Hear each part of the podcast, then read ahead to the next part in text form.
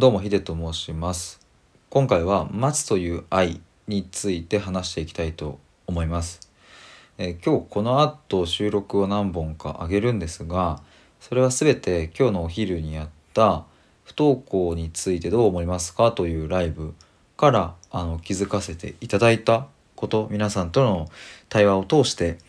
気づいたことが、えーベースになっています。うんあのまずですね参加していただいた方ありがとうございました。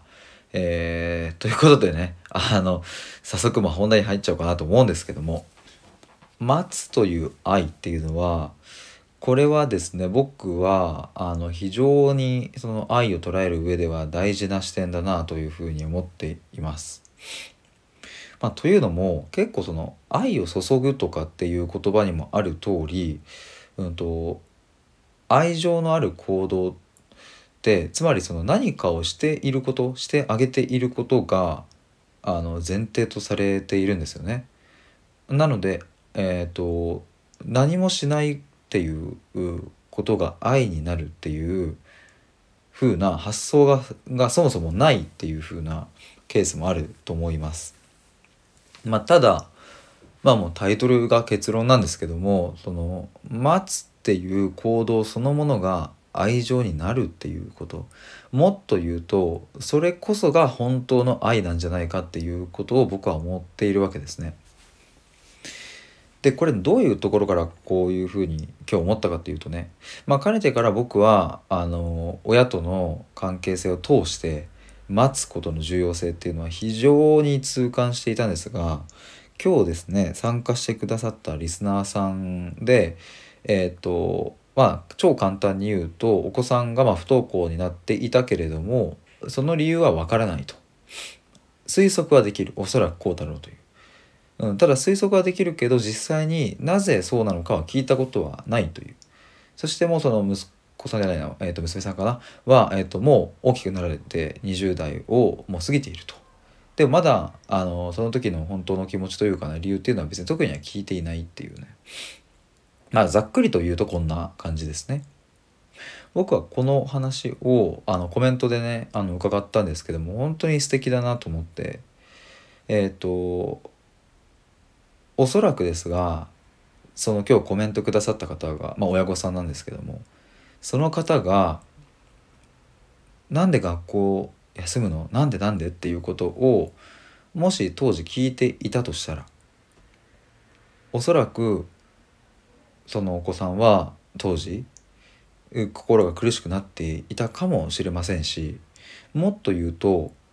そもそもそういうなんだろうなあの関係性親子で、うんとまあ、言葉なくしても分かり合えるみたいな、うん、とじっと待つみたいなことをねあの親子でそういう関係性であった。というベースがあったからこそあお子さんは学校に行かないことを決めた。だからそれをただやるっていう風にできたんだと思います。